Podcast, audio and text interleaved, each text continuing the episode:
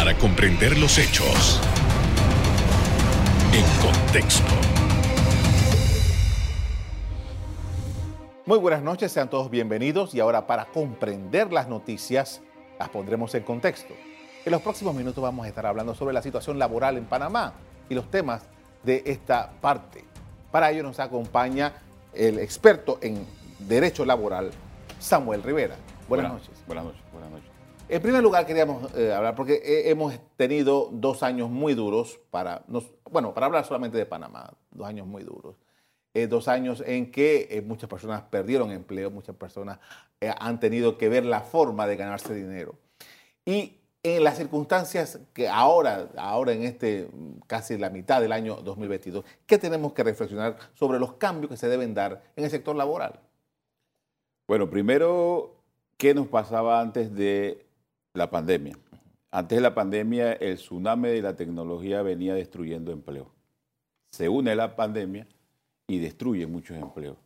Entonces, desde, mucho antes tenemos que hacer es una, y ahora también mucha inversión en formación profesional, formación rápida y que las empresas inviertan en, temas de formación a sus trabajadores. Eso, eso, eso, es, fundamental que lo hagamos eh, ahora eh, rápido para poder recuperar todos esos empleos que se perdieron antes y, durante ahora la pandemia. Ahora, no todas las empresas, sobre todo las pequeñas y, y las eh, medianas, no tienen la capacidad de llevar a sus trabajadores a que se capaciten. En ese sentido, ¿cuáles serían las mejores alternativas para eso? Bueno, las alternativas están a lo interno, primero de las empresas, obviamente las pequeñas y medianas no tienen muchos recursos para eso. Eh, está el INADES, definitivamente, está el ICSE, creo que hay que replicar un ICSE en, en Azuero y otro ICSE en Chiriquí, que sirva para esos sectores dependiendo de la eh, productividad que tengan esos sectores, asimismo empujar la capacitación frente a esas posibilidades que tienen las empresas en esos sectores, porque ya tenemos un IX en Panamá y el INAE está en todo el país y debemos seguir invirtiendo en ese tipo de formación para que eh, generemos una mano de obra mucho más calificada y una mano de obra eh, con mayor productividad, que es lo que siempre reclama el empresariado panameño. Los sectores más liberales dicen que las normas laborales en Panamá no propician mucho eh, el empleo. ¿Cuál es su consideración sobre eso? Eso siempre me ha causado un poco de, incógnita, porque en las redes sociales siempre pregunta, yo le pregunto, bueno, ¿qué artículo no te gusta? Antes, desde el gobierno de Torrijos y los gobiernos sucesivos, Panamá creció a ritmos importantes y se generaron muchos empleos y mucha inversión extranjera.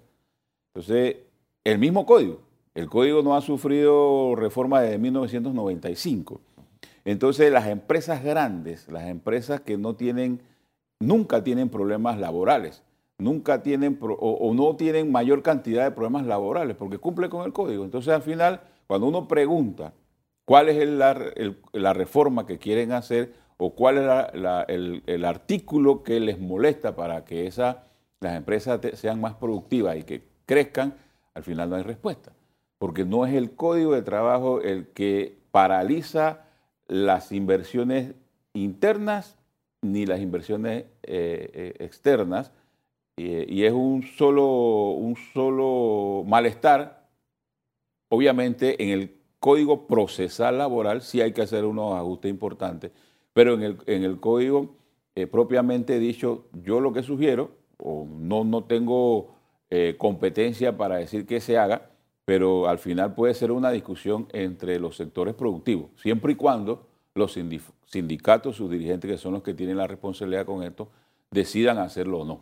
Hablemos de eso, eh, hablando sobre normas y cambios en el sector laboral. Hablemos de esto, de el procesal laboral. ¿Qué es lo que a su juicio necesita algunas, algunos cambios, algunos ajustes? Bueno, las normas procesales antes de, esto de pandemias ya venían en el mundo y en América Latina haciendo cambios importantes. Y yo creo que Panamá tiene que entrar en ese proceso de actualizar algunas de ellas. Por ejemplo, eh, ahora ya entramos en la digitalización.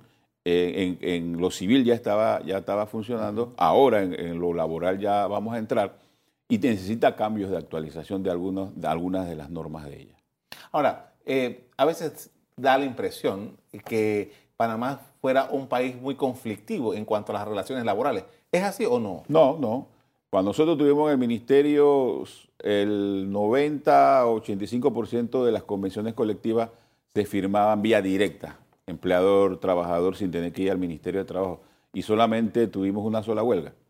Eh, creo que este gobierno lleva el mismo ritmo porque hay una buena comunicación entre empleadores y trabajadores. Obviamente algunos sectores porque Panamá, eh, el, empresario el empresariado panameño ha vendido empresas y vienen algunos empresarios queriendo imponer ritmos o situaciones a las dirigencias sindicales que no, no son correctas. Y ahí hay una especie de un choque entre el empresariado nuevo extranjero y la dirigencia sindical.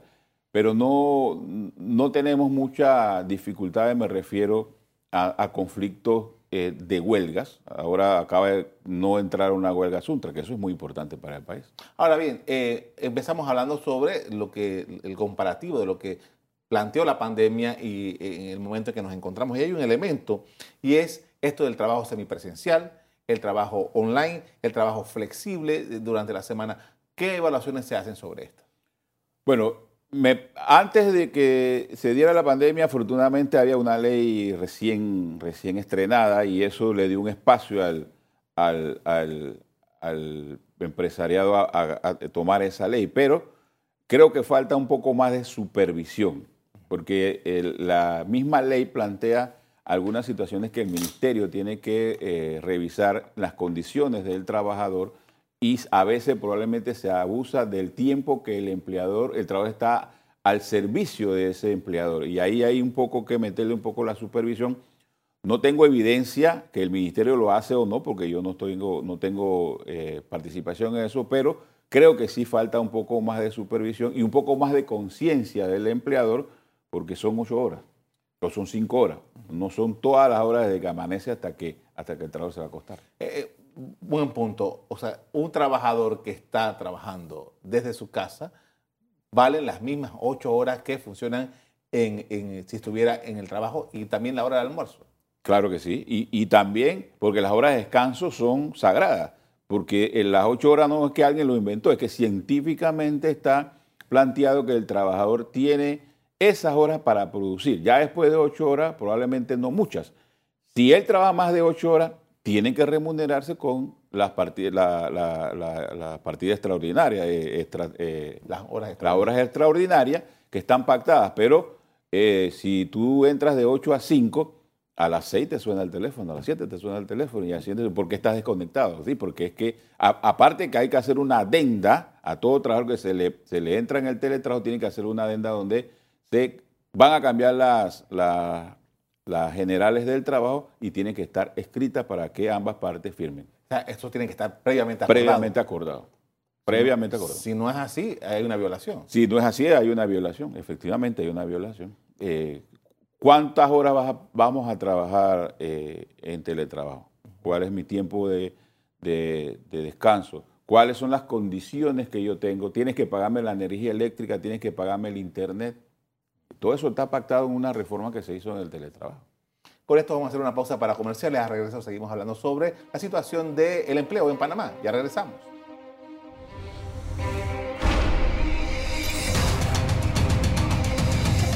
Estamos de regreso con Samuel Rivera, especialista en temas laborales, y vamos a hablar sobre eh, una, eh, un reclamo de la sociedad en cuanto a la igualdad salarial y todo este para modernizar el sistema laboral en nuestras empresas.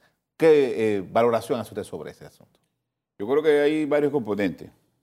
Eh, inversión, inversión en equipo técnico, en algunas de ellas. Capacitación a los trabajadores, inversión pública.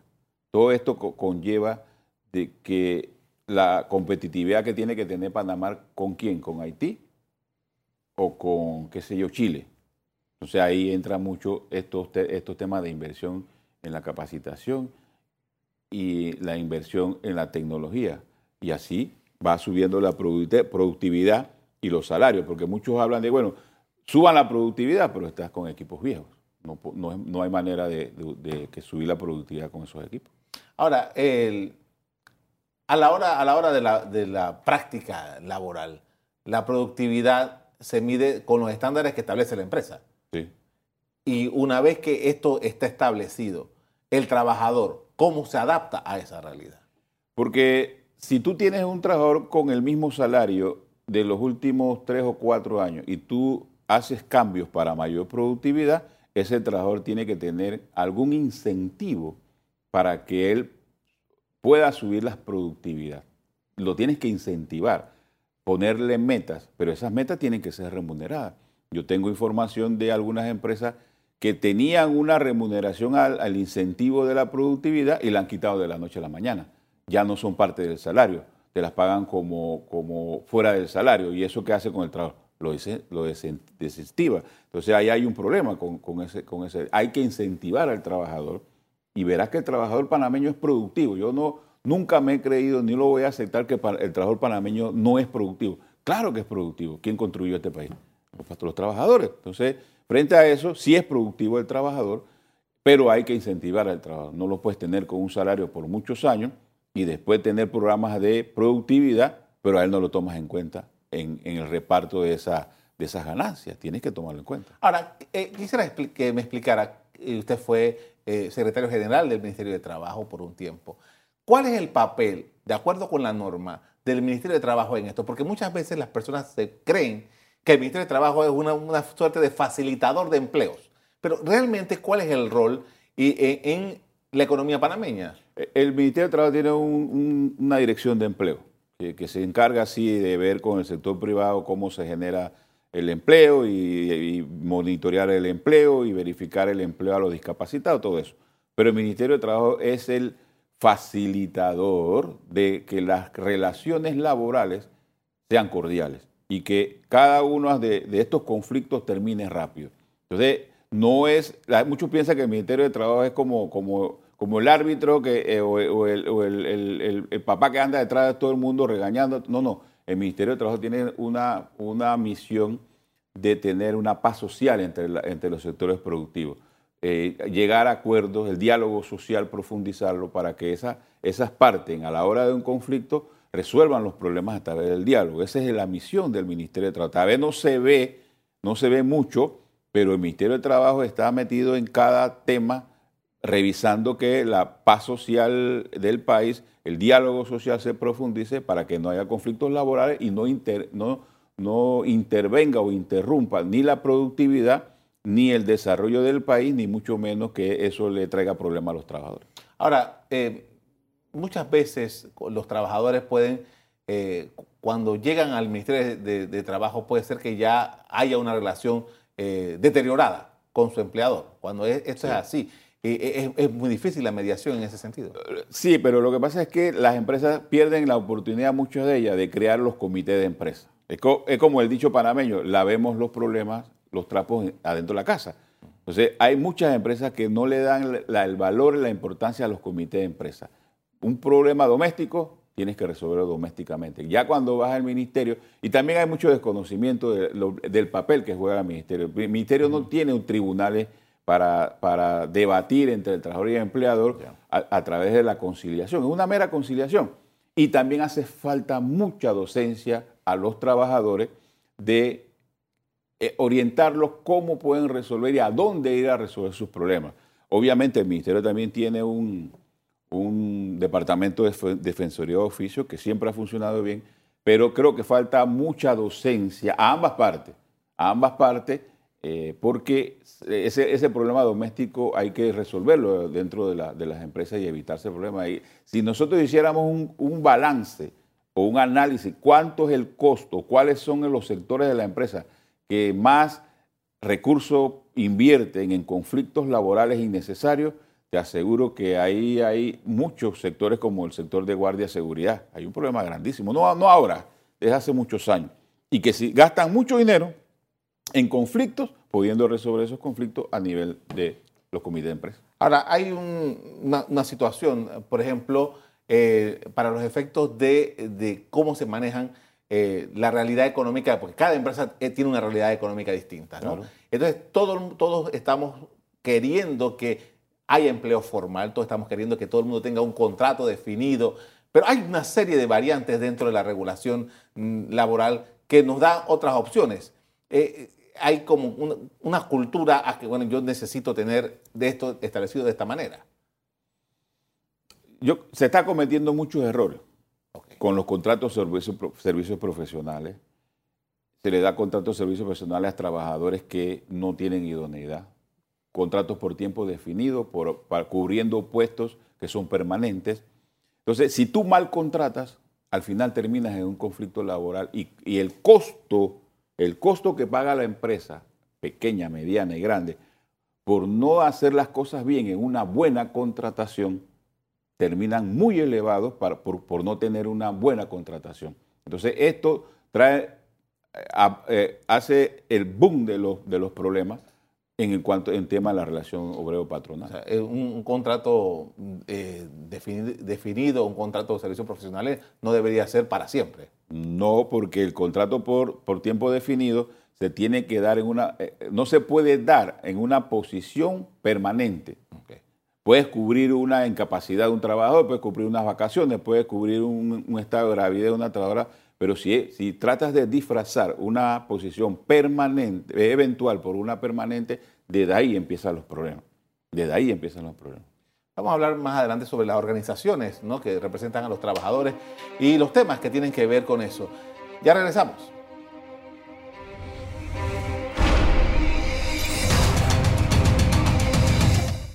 Estamos de regreso con Samuel Rivera, que es experto en temas laborales. Estamos hablando sobre la situación del empleo, la situación laboral en Panamá. Y uno de los elementos es, eh, y lo comentábamos antes de que empezara el programa, eh, Panamá, que tiene una tradición importante con organizaciones sindicales, me da la impresión, y quiero preguntarle su opinión, de que eh, la dirigencia no ha cambiado. La dirigencia, yo tengo, puedo tener más de 30 años de estar viendo a algunos dirigentes ¿Qué pasa con las organizaciones sindicales? ¿Qué pasa con el relevo? ¿Qué pasa con, los trabajadores que tienen menos edad dentro de las organizaciones sindicales? Bueno, yo me deslindé del movimiento sindical hace mucho tiempo y no soy vocero de ello y puedo tener la misma visión tuya desde fuera. Creo que falta renovación de cuadros nuevos, eh, relevo generacional y falta un poco de entender que la situación de hace muchos años cambió en el tema de la comunicación, el tema de entrar a las redes sociales, de enamorar a los nuevos dirigentes, a los trabajadores nuevos, a los jóvenes que entren al proceso este de ser parte del movimiento sindical, pero con cosas atractivas. Ya el joven no quiere ir a esas reuniones extensas que nosotros hacíamos antes, sino ahora tiene que ser muy, muy, muy específica para atraer esa juventud al movimiento sindical y que permitan eh, renovar, renovar totalmente. Cada organización autónoma sabe cómo lo, cómo lo puede hacer y cuándo lo debe hacer, pero en el caso hay que renovar, hay que renovar definitivamente y actualizarse. Actualizarse es fundamental. Creo que hay algunas organizaciones que sí lo están haciendo muy bien y creo que otras tienen que entrar en eso pronto porque cada día ya no es como antes, que la, entre más trabajadores tengo en un sector es más estratégico. Hoy puede ser que yo tenga tres trabajadores que manejen unas computadoras que eh, puedan tener una incidencia importante en el sector de los trabajadores, como es por, lo menos los puertos. Entonces, ya probablemente más adelante no, va no se va a necesitar gran cantidad de afiliados, sino afiliados estratégicos. Todo eso tiene que verlo en el contexto nacional e internacional eh, y adaptarse a, a los nuevos cambios. Cuando se creó el, Código de Trabajo en el año 72, eh, los, grupos sindicales, algunos, algunos dirigentes todavía vienen de esa, de esa, época, el 72, eh, eran, estaban movidos por un tema ideológico bastante fuerte. Ideológico. Ahora no, no sé, no lo noto, salvo el, grupo que está eh, integrado en CONUSI. esa, esa parte ideológica es necesaria en el movimiento eh, de trabajadores. ¿Qué ha pasado de acuerdo con su visión? No, sin duda eso es fundamental. O sea, tener una visión ideológica, eh, eso te, te, te, marca, o sea, te marca a, diferenciar el tema de a dónde va la mano esa del liberalismo a, llevarte a que sea consumista. Entonces tienes que tener una visión clara de qué es lo que necesitan tus afiliados y a dónde y a dónde sí, a dónde no eh, eh, avanzar o retroceder. La lucha sindical, o perdón, la ideología sindical se ha perdido mucho porque algunas organizaciones internacionales han desaparecido. Ha desaparecido la inversión de, eh, de Alemania, la inversión de Holanda, países que tenían una, una inversión importante en el movimiento sindical panameño y América Latina y eso ha traído algunas, algunas situaciones complicadas pero se tiene que tener un norte ideológico, lógicamente que sí. Eh, si no, entonces estamos perdidos. Ahora, usted mencionó eh, Alemania, Holanda, que, digamos que es la socialdemocracia, pero también había un componente de la Unión Soviética y de los países del sin este, duda, ¿no? Sin duda, sin duda. Eh, lo que pasa es que, o sea, yo tengo la ideología clara, pero los tiempos cambiaron. Entonces eso hay un riñe esa situación con eso. Entonces no puedo seguir teniendo, mantengo la ideología, pero hoy los tiempos cambiaron.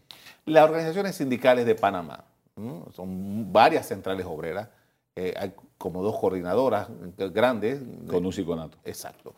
Eh, ¿Cómo usted la ve? ¿Cuál es su evaluación frente a, los retos que tiene el mercado laboral panameño y los trabajadores? Yo creo que esos cambios tienen que darse. Eh,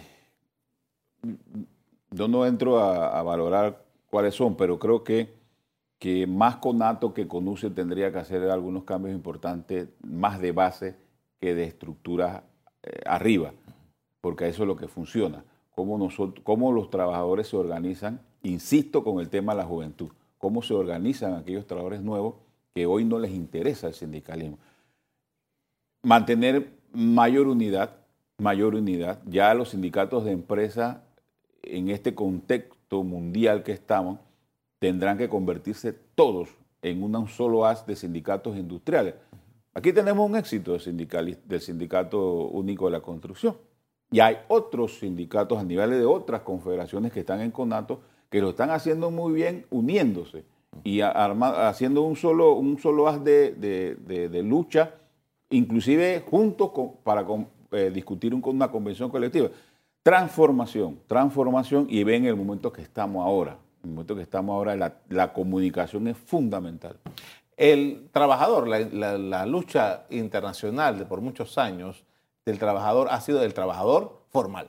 Pero nosotros tenemos un problema en Panamá serio de informalidad. O sea, un problema, algunos economistas me dirán que eso no es un problema, eh, pero, eh, hombre, un individuo que cotiza a la Caja de Seguro Social, que paga impuestos, tiene las posibilidades de mejorar su vida más que el que no lo hace. Antes de la pandemia, habían más de 80 mil personas en empresas formales trabajando informalmente. Y eso agrava, agravaba la situación. Hoy día la flexibilización laboral, sin ver lo que tiene el código y el seguro social, porque ambos son obligatorios, no es opcional. Muchas, muchos eh, del sector empresarial están en esa misma informalidad. Y esto hay que ponerle un alto porque entre más flexibilidad tenga este tema de tener más trabajadores en el sector informal, no disminuir con políticas públicas a aquellos que están en las calles, que están en los mercados y, buscar una fórmula para eh, formalizarlo. Pero en el sector mismo formal hay muchos trabajadores que están informal y eso agrava más, porque por ahí siempre hablamos del 45, el 45%, 47%, pero los que están dentro de empresas formales también están incrementándose en esa informalidad que sigue siendo peligroso. Ahí peligroso para la Caja del Seguro Social, porque no hay la no se no se no se no se paga el programa del IBM de lo que debe recibir incluyendo 40%, que no están inscritos en el Seguro Social. Eh, y ese es un problema para el seguro. Pero, eh, ¿qué pasa? la manera en que el Seguro Social, la Caja de Seguro Social, eh, establece para afiliarse a una persona por su cuenta no es nada fácil ni barata. No, es que hay que buscar un mecanismo diferente, un régimen diferente. Al informal hay que buscar un régimen, porque él no solamente es el trabajador, sino que él es el patrono. Claro. Hay que buscar un régimen atractivo para él. Probablemente entras al, sistema de pensiones y no entras al de, salud, porque la, salud la debe dar el Ministerio de Salud en ese caso. O entras al de salud y no entras al de pensiones. ¿Cuál es el, mismo porcentaje que se paga de una empresa formal que un informal? obviamente no va a entrar porque los porcentajes son muy altos. Y estos, y estos temas, mm, cada vez que se, se trata de esto, no hay manera que avance dentro de una... Eh, perdimos 10 años, eh, eh, antes de, estos dos gobiernos perdimos dos años en eso, no se hizo nada. Ahora en este gobierno yo advertí que no teníamos que entrar a discutir todos los cuatro programas, porque se iba a formar un problema. eso es lo que ocurrió. Discutamos o debatamos solamente qué hacer en el tema del programa invalidez, vejez y mente. Porque hay una administración que resuelva lo, de salud, que resuelva los riesgos profesionales, que resuelva el tema de, enfermedad y maternidad, la parte administrativa, pero hay que meterse solo en este momento al programa de invalidez, vejez y muerte. Yo revisaba en estos días la inversión que hizo la caja en hipotecas. Tiene un presupuesto de 30 millones. La ejecución fue 3.4 millones. ¿El retorno cuál fue? Muy poco. Entonces, si tengo 30 millones para invertir en hipoteca, entonces invierta los 30 millones. Y ahí hay que meterse. Y la administración de la, Caja de Seguro Social como que no logra, eh, es, como un, edificio muy grande que es difícil de administrar. Yo creo que la autonomía de la caja y que el que entra tiene que ir con fuerza, a, ejercer esa, esa, autonomía con fuerza. Y venga lo que venga, eh, aguantar las tormentas que eh, trae defendiendo la autonomía de la caja.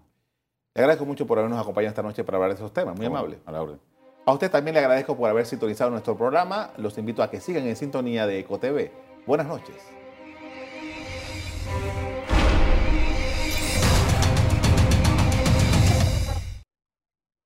Revive este programa entrando al canal 1 de BOD de Tigo.